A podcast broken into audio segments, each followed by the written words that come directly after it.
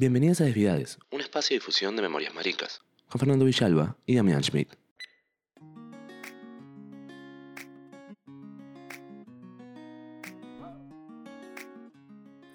Buenos días, buenas tardes y buenas noches. Bienvenidos a este nuevo episodio de Desviades, en el cual les presentamos una nueva invitación a poder conocer las características de la ESI y también de la sexualidad y los géneros en la República Argentina, en la región y en el mundo. En esta ocasión tenemos el privilegio de contar con una invitada de lujo, la cual nos va a estar comentando algunas cuestiones para seguir profundizando en estos episodios especiales que tuvimos sobre educación sexual integral. Hola Fer, hola Mauro, ¿cómo andan? Hola, ¿todo bien chicos? Bueno, nada, acá contentos porque tenemos a la invitada que se llama Sabrina Salé. Ella es emprendedora y ahora nos va a contar más o menos cómo surgió la cosa, pero tiene una tienda erótica que se llama Ignis. Les contamos, ella está en zona oeste, gente que vive en zona oeste, alerta, ahí tienen una data valiosa. Y en su emprendimiento ella está comprometida con la ESI para adultos. Además, es militante en Tierra Fértil, que es una ONG de la Matanza que ofrece consultoría y capacitaciones sobre ESI. Hola Sabri, ¿cómo estás? Hola, ¿cómo están? Contanos un poco de vos, Sabrina.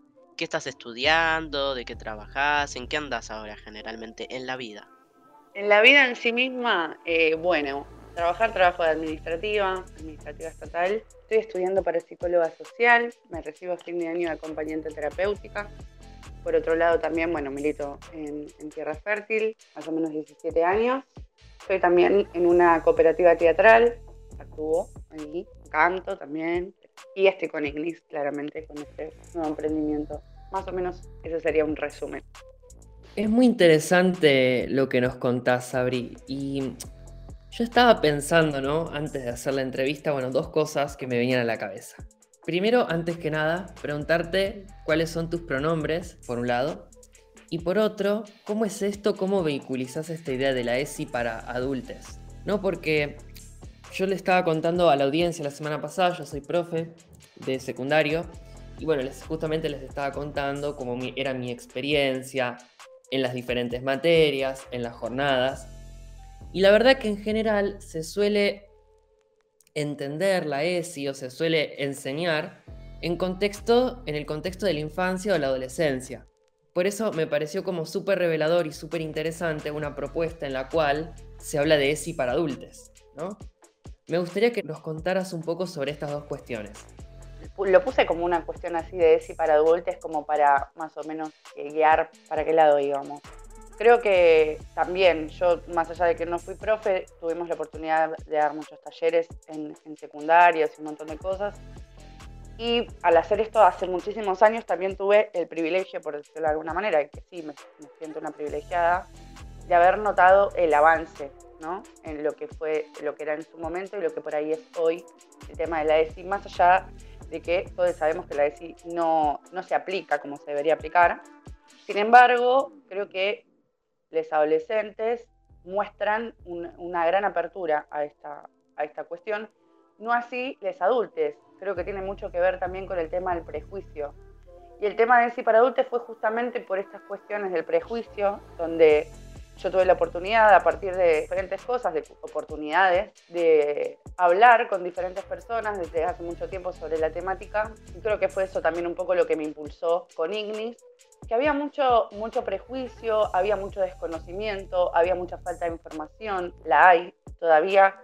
Y creo que la democratización de la información es lo más importante para lo que se trata de sexualidad con respecto a los adultos. Me parece que no tuvimos toda la suerte de, de acceder a esa información a tiempo, lo que hace que después esa deconstrucción, más allá de que sea posible, sea más difícil y que nada, hay que estar dispuesto ¿no? a, abrirse, a recuperar información, a conectarse con UNE, como que hay un montón de, cuestiones sociales, culturales, ¿no? de, de- de la coyuntura que hacen que, que sea complejo poder conectarse con esos temas sin que sea algo como extremo tabú, ¿no? Porque pasamos, o si no, de, una cuestión de salud sexual reproductiva a una cuestión donde todo es exceso, que no está mal, pero digo, a veces las personas no se sienten así, digo, lo llevo, por ejemplo, para el lado de, de Ignis con respecto a, a, los prejuicios, ¿no? Yo tuve la oportunidad, quizás ustedes también, si quieren ahora, de paso también me cuentan cómo fueron sus experiencias en sex shop, y muchas veces lo que pasa es que pasan dos cosas, o bien te tratan como si no supieras lo que quisieras, como si fueras alguien que te trata como si fuera alguien que no entendés nada de, de nada, en vez de ofrecerte y contarte cuáles son las posibilidades, o te mandan a que vayas a elegir como si fueras a elegir, eh, no sé, una leche, una manteca, y por ahí vos no tenés mucha experiencia y vas y mirás las cosas y no entendés muy bien de qué se trata, ¿no? Y como que me parece que eso también tiene que ver con esto de a los adultos no se les explica, ¿no? Como esta cuestión así adultocentrista. Creo que tiene que ver con eso, con permitir, bueno, si, si, sabes para qué lado quieres ir, te acompañamos a donde quieras ir y si no sabes para dónde quieres ir, bueno, mostramos un poco cuáles son las opciones y elegís en base a lo que tenés ganas. Básicamente fue más o menos por ahí el tema de, de la ESI en adultos y también el acompañamiento. ¿no? Claro, a ver si entiendo más o menos cuál es tu propuesta. Vos identificabas, digamos, que la propuesta de los sex shop no iba acompañada de una visión ESI o de, de, cierto acompañamiento en lo que era la elección, por ejemplo, de ciertos productos o de ciertas cuestiones por parte de los adultos, y un poco como que Ignis toma esa posta, ¿no? Y esa idea en ese sentido, ¿verdad? ¿Puede ser que va por ahí? Claro, totalmente. De hecho, me refiero a que incluso también, esto de, bueno, vos me preguntaste mis pronombres, ¿no? Eh, que mis pronombres son ella, son la. Y pasa mucho el tema de dar por hecho, sobre todo en estas cosas, ¿no?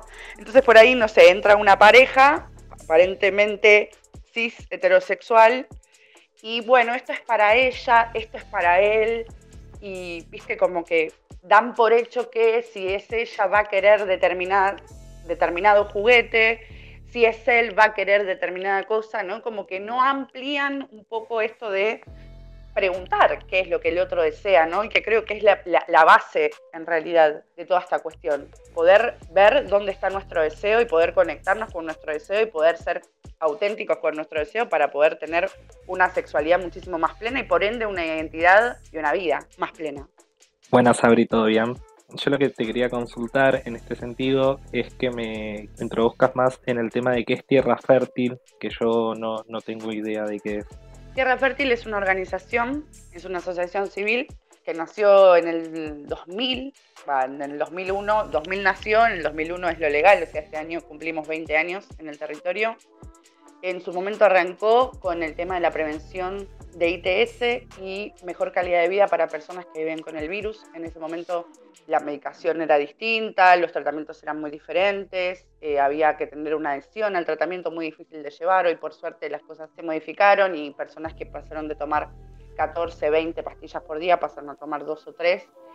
Pero bueno, todo ese proceso fue acompañado del Estado, obviamente, en determinado momento y por las organizaciones y las personas que conviven con el virus desde hace mucho tiempo, ¿no? Una lucha que, que llevó muchos años. Después en otro momento nos abrimos también para todo lo que tenía que ver con derechos de niñas y jóvenes. Y más adelante arrancamos con todo lo que tenía que ver con diversidad, género, situaciones de violencia, acompañamientos y todo eso. Y con los talleres y las capacitaciones de ESI, no biologicista, a las diferentes instituciones o comunidades. Claro, ok. Buenísima tu explicación de Tierra Fértil. La verdad que nos estás como tirando varias puntas por donde es como que, ah, queremos preguntar un montón de cosas por acá, por allá, por dónde. Bueno, a ver, Ignis, estábamos con Ignis, ¿no? Quisiéramos saber de dónde viene el nombre, de cómo se te ocurrió y quiénes participan en tu emprendimiento. Eh, Ignis significa fuego en latín. La realidad, realidad es que a mí me gusta el latín, no tengo idea por qué, me llama, es un idioma que me llama la atención, siempre me gustó mucho.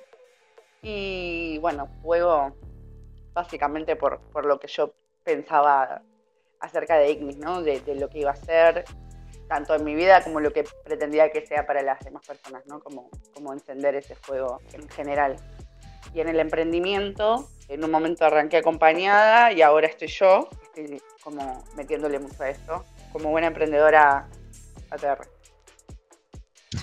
Claro, entonces bueno, estás como sosteniendo un montón de proyectos, es re interesante eso. Aparte sos re multifacética porque nos contaste como que te interesa mucho el arte, eh, como la cuestión de sexualidad, de género, todo esto. La verdad que sos una militante que también se basa en el arte y la verdad que está re bueno como poder esas dos cosas anexarlas, ¿no? Y ver qué sale. Bueno, de eso salió justamente Ignis, me parece, ¿no? De tu interés y, de, y de tus ganas. Sí, sí, totalmente. Sabri, me gustaría hacerte una consulta sobre, justamente sobre Ignis, ¿no? Cuando, bueno, la gente se acerca para consultar, para preguntar, ¿recibís algún tipo de, de pregunta o de consulta referida a lo que es la ESI que te resuene, digamos, que la gente esté interesada en conocer o que la gente tenga dudas, en donde vos decís, bueno, acá es justamente donde entra Ignis y donde también, eh, digamos, entra el sex shock, pero también entra, digamos, la, la consultoría ESI, entra la información, entra este, el conocimiento por ese, por ese lado. Sí, quizás yo lo llevo mucho a una, como una cuestión muy de conversación tranca, viste, como que no, yo siempre hablo tanto desde Tierra Fértil cuando vamos a dar los talleres, como en Ignis cuando hago alguna consultoría o acompaño a alguien en alguna situación o lo que sea, lo que hago el enfoque es que yo no es que soy ni sexóloga, ni psicóloga, ni nada, próximamente ojalá. es un proyecto que, bueno, hoy no me estarían dando los tiempos y el dinero para hacerlo, pero obviamente que es, un proyecto.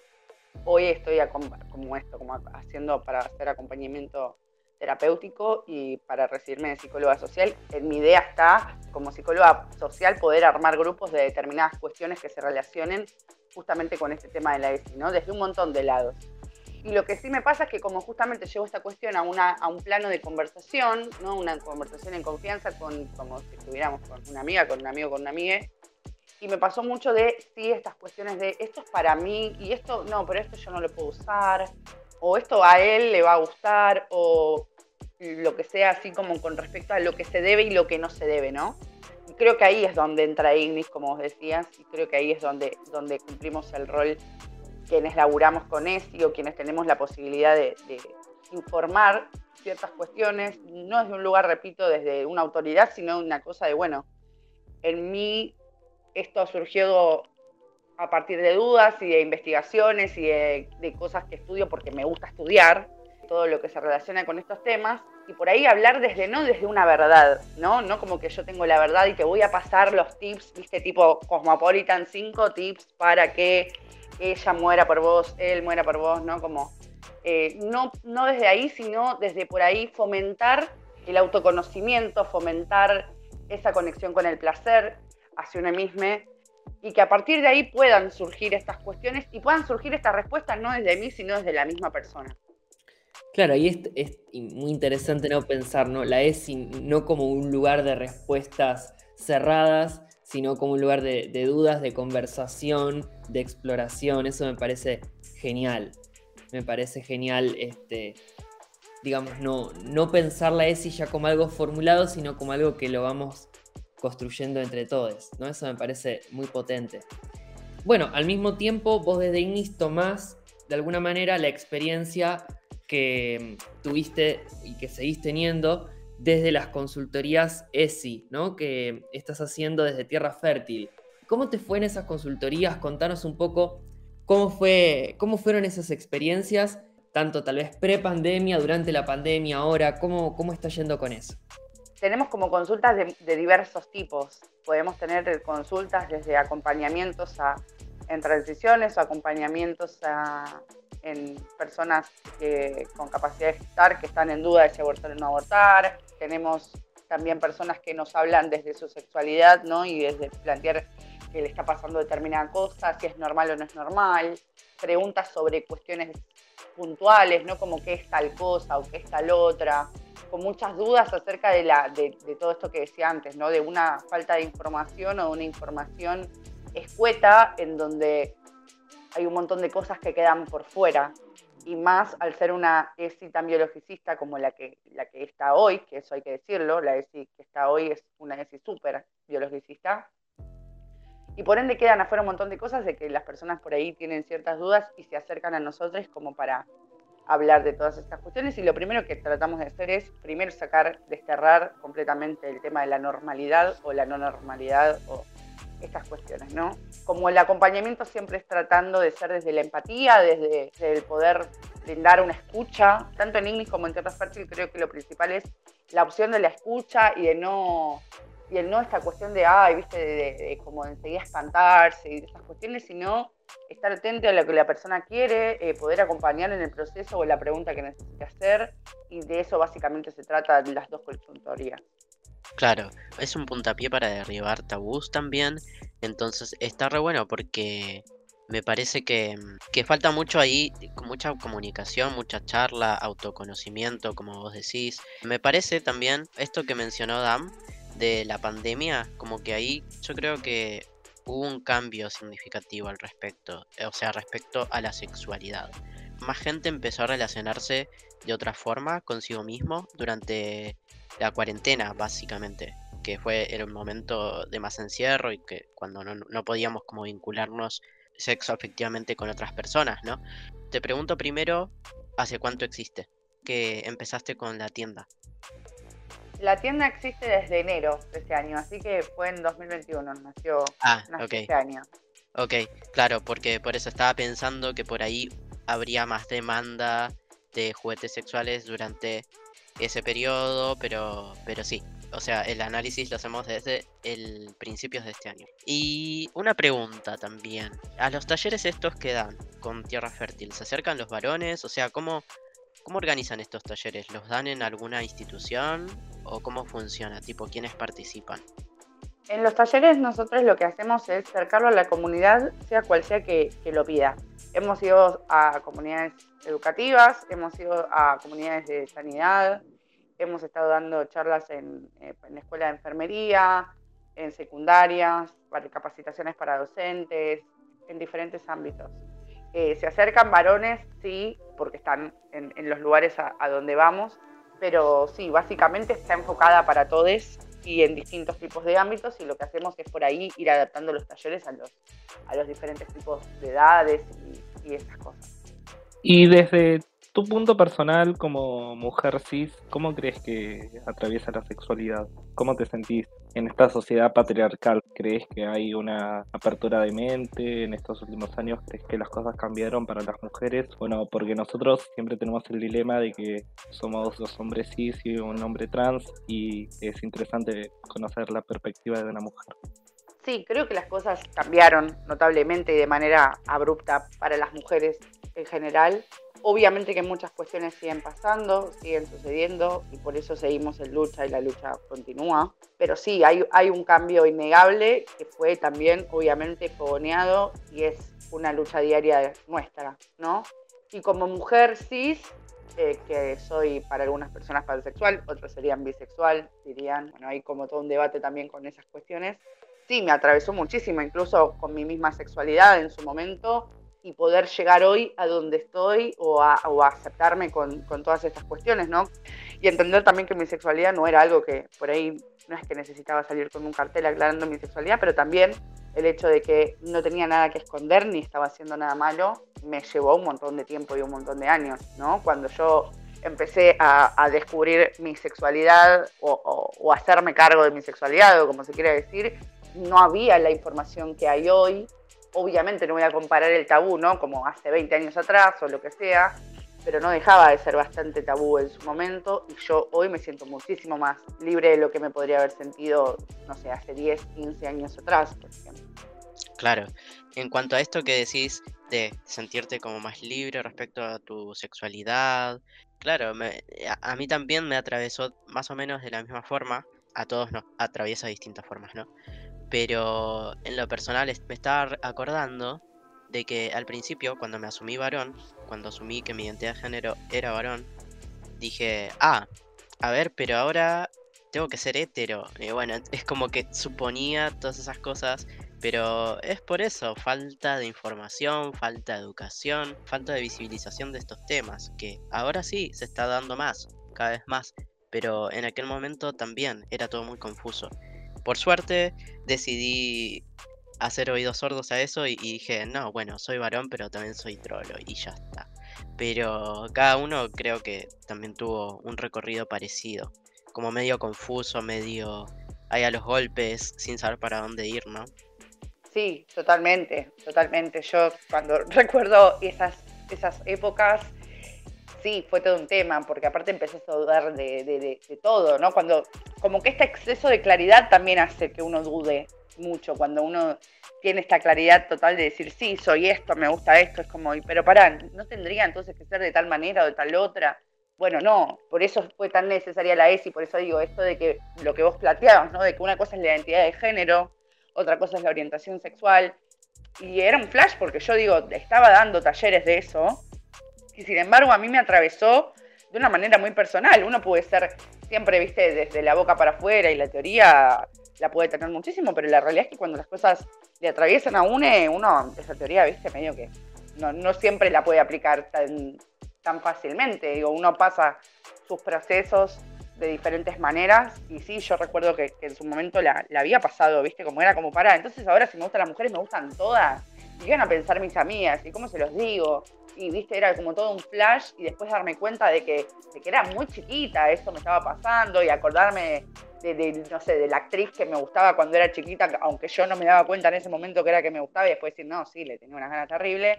Como que había toda una cuestión así de, de tener que aclarar y como si tuviera que, ¿no? Como poner en cajitas de, bueno, esto es así, soy así, me gusta esto, hasta acá, ¿no? Y las violencias que a eso llevaba también, porque también quienes tenemos una orientación sexual, ya sea bisexual o pansexual, tenemos como una también etiqueta de, de ser como personas como Claro, Como un bizarras, prejuicio, ¿no? Sí, Sí, como un prejuicio que entonces si te gustan hombres y mujeres, ah, entonces sos, un, sos cualquiera, ¿no? Como una cosa, bueno, sí, me gustan hombres y mujeres, eso no quiere decir que me gusten todas, ni que me gusten todos, ni que me gusten todes. Nada, simplemente que me gustan las personas y depende un montón de cosas ese gusto.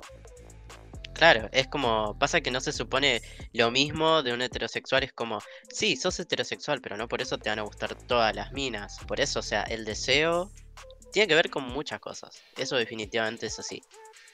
Yo quería consultar este tema que estuvimos debatiendo en episodios anteriores sobre la orientación sexual, que vos haces un poco de hincapié en esto de si sos bisexual o sos pansexual, que me gusta que te reconozca pansexual. Nosotros estuvimos charlando justamente de eso. Me gustaría que una persona pansexual lograra poner en palabras lo que significa realmente la pansexualidad. ¿Qué es hoy en día ser pansexual? ¿Por qué se está dejando de lado ya la palabra bisexual en cuanto a orientaciones sexuales y gustos personales, ¿no? Sí, con respecto a la bisexualidad y la pansexualidad, vieron que hay toda una cuestión ahí de, bueno, que la pansexualidad, muchos dicen que es como transfóbica, hay muchas críticas para eso. La realidad es que yo es con lo que más, por lo menos con el concepto, no, me, no, no puedo identificarme como bisexual, porque creo que primero que, que de decir bisexual y hablar de dos géneros o hablar de dos sexos biológicos, lo que sea, pero son dos, porque por algo es bi, siento que me limita, ¿no? Aparte estaría de alguna manera invisibilizando también a los intersexuales, a los no binarios. La pansexualidad tiene que ver con esto, ¿no? De que por lo menos yo lo, lo tomo de esa manera o lo vivo de esa manera, que es me puede atraer una persona independientemente de su identidad de género, de su sexo genital, de su forma de vestirse. Me puede atraer una persona por un montón de otras cosas y lo que me gusta, lo que me calienta, lo que me enamora de otra persona tiene que ver con tu forma de ser, de vivir y de actuar y no con cómo se identifique, no es algo que a mí me limite. Eso sería más o menos lo que yo identifico con la pansexualidad, ¿no? Como que no es algo tan etiquetado, no, no, no es que me tiene que gustar algo de determinada manera, con determinada cuestión, característica física o de, de personalidad, sino que me puede gustar diferentes cosas. Claro, y por un lado es como que la ESI y, y la sexualidad, ¿no? Eh, Es como muy interesante, ¿no? Como son una exploración. A mí también me pasó de muchas veces reflexionar sobre mi propia sexualidad, sobre mi propia orientación sexual. Yo me, me reconozco como gay, pero nada, eso no, no implica que muchas veces lo piense y diga tal vez sea otra cosa. Yo creo que es muy interesante eso, dar también ese, ese espacio para pensarse. Vos comentaste que Tierra Fértil nació como una organización que acompañaba a personas que estaban transitando VIH y quería preguntarte ¿cómo observas vos o cómo observa Tierra Fértil la situación del VIH en la actualidad? En un contexto particular, pero al mismo tiempo esperanzador. Particular digo porque, bueno, estamos atravesando una pandemia, pero al mismo tiempo en lo que es VIH han aparecido varias novedades que son bastante promisorias, ¿no? Eh, entonces, bueno, nada, quería saber tu opinión sobre el tema. Con respecto a esto, nuestra visión es, sí, obviamente que hubo muchísimos avances. Como decía antes, estamos hablando de que Tierra Fértil nació en el 2000, estamos en el 2021, los avances en 21 años fueron muchísimos. Sería necio no, no, no admitir que eso es así. Sin embargo, faltan muchísimas cosas. Siguen habiendo un montón de cuestiones de discriminación por, en personas que conviven con el virus. Entonces hay como un trabajo que, que no, no, termina, ¿no? Sobre todo porque aparte seguimos luchando por el tema de la cura, ¿no? Después de tantos años es muy necesaria ya la cura. Creo que, que es algo que nos estamos quedando muy atrás. Y la realidad es que seguimos laburando con eso porque la sífilis pasó de ser algo que estaba casi erradicado a pasar a ser una otra vez una enfermedad súper recurrente y eso también tiene que ver con la falta de compromiso para la difusión del uso del preservativo, ¿no? Y también con la falta de un montón de, otras cuestiones y con la falta de sensibilidad también a los profesionales, en donde también hay, hay, una gran desinformación, incluso en los profesionales también, que eso es algo también muy importante que me parece que estaría bueno como charlarlo, ¿no? Como esto de que, bueno, porque alguien es de determinada manera tiene que saber o se supone que la palabra de, determinada gente es de determinada manera y sin embargo nos encontramos con un montón de prejuicios a la hora de asistir ¿no? a un urólogo, a una ginecóloga, digo, no es tan accesible. Y la información que dan muchas veces es errónea y también la realidad es que hoy en día, por ejemplo, en, en mi caso que soy mujer cis, al momento que yo quiero estar con una piba o con un, con un pibe que tenga vulva, se me complica el tema del cuidado y eso es algo que nos debemos tema de, del, del, preservativo para vulvas, que es algo que también es una lucha que se está hablando acá en Argentina, el preservativo para vulvas no está, el que está o el que existe, que no existe acá, tampoco es completamente, no puede garantizar la no transmisión de, de ITS. Entonces digo, hay un montón de cuestiones en las que nos estamos quedando atrás y con respecto al VIH también pasa mucho esto, ¿no? De, de que hay desinformación a la hora de cuidarse, hay, un, hay como esto de que, bueno, una persona que no convive con el virus, que por ahí no tenga la información suficiente como para relacionarse sexoafectivamente con una persona positiva. Entonces, creo que a lo que apuntamos nosotros desde Tierra Fértil es a esto, ¿no? A esta información que escasea, que logramos o que queremos tratar de lograr de desterrar. Sí, justo nombrabas algo que creo que en el capítulo anterior habías nombrado sobre los preservativos y sobre los métodos anticonceptivos y de cuidado para la infección de ITS. Estaba este proyecto que se llama Proyecto Preservativo para Vulvas. ¿Vos lo conocés? ¿Tenías conocimiento? Sí, sí, tengo conocimiento sobre el proyecto.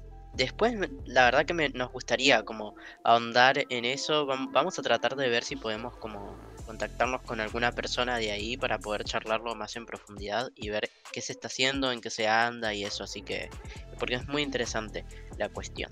Bueno, también nombraste algo de, las políticas estatales, como de, de, de, todo esto, ¿no? De cómo nos cuidan, qué se hace desde el Estado también, o desde los ministerios. Esta es una pregunta ya como para que des tu opinión personal, nos gustaría conocerla, acerca del Ministerio de Mujeres, Género y Diversidad. ¿Te parece que sus políticas son eficientes y qué te gustaría que se impulse desde el Ministerio? Creo que se le está dando otra visibilidad a ciertas cuestiones a partir del ministerio. Creo que si bien la intención está y es notable, la realidad no, no, nos dice otra cosa, ¿no? Desde, desde un montón de aspectos. Desde el tema de la planificación familiar, desde el tema eh, hoy en día el acceso de la IBE. Hay, hay muchos pasos que se dieron, pero la realidad es que una cosa es el impulso y otra es lo que se lleva a cabo, ¿no? Y ahí el día de hoy personas, por ejemplo, con, con, capacidad de gestar, que al momento de querer abortar y de que ya está la ley y todo, eso se complica y el acceso se complica a partir de burocracias estatales que tienen que ver con las deficiencias ¿no? estatales de la salud pública. Entonces creo que más allá de que ahí tiene que estar el ministerio, o sea, principalmente es el Ministerio de Salud, pero digo ahí por ahí considero que tendrían que cuidarnos un poco más con respecto a estas cosas, ¿no? Con, como darnos un acceso un poco más válido, que todavía no es así. Digo, muchas organizaciones somos las que fogoneamos este tema de por ahí hacer conocer la ley, por ahí tratar de que la persona tenga más información al momento de, acceder a o de tener que tener una, una, visita, ya sea médica o lo que sea, pero por eso contaba también que hay mucha desinformación, porque a veces las soluciones que te dan no necesariamente solucionan, entonces, o, la solución no es lo necesariamente eficiente.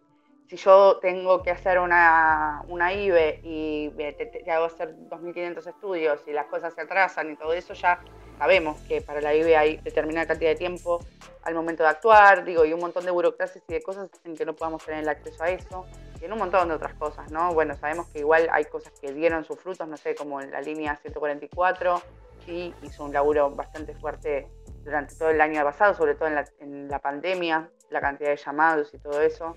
Creo que, hay un laburo y hay como un impulso fuerte eh, y creo que faltan muchas cosas también por, por hacer.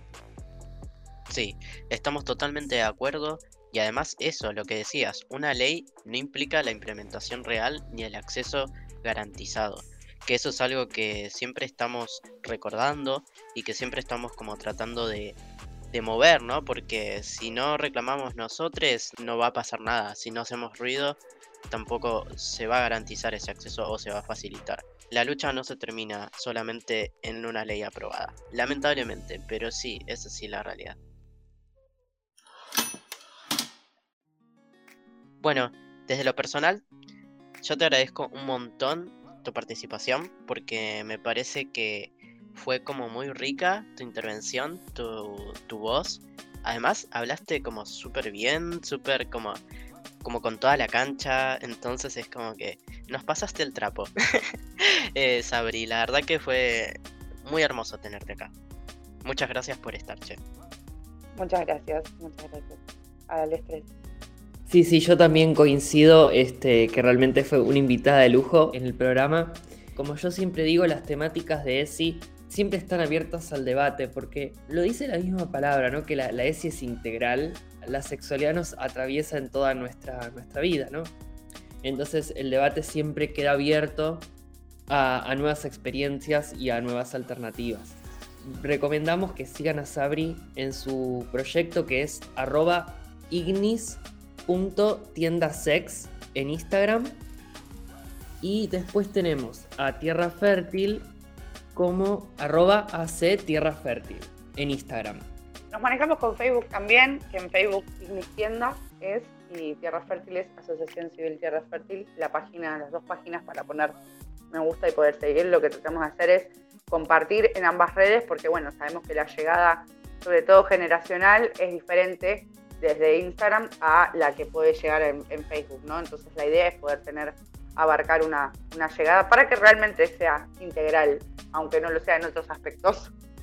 Bien, y además les súper recomendamos que vayan a su página de Instagram porque no solamente van a poder ver las diferentes cuestiones que pueden conseguir en la tienda, sino que también van a ver consejos y diferentes cosas que Sabri fue subiendo a, a Ignis Tienda.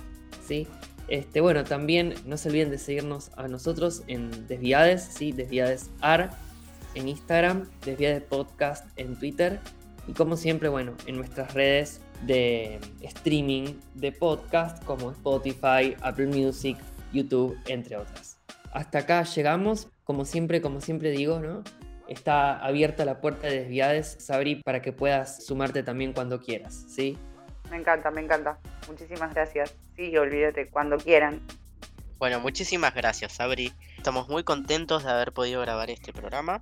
Así que bueno, nos despedimos. Nos vemos. Chao. Muchísimas gracias. Nos vemos. Nos estamos viendo.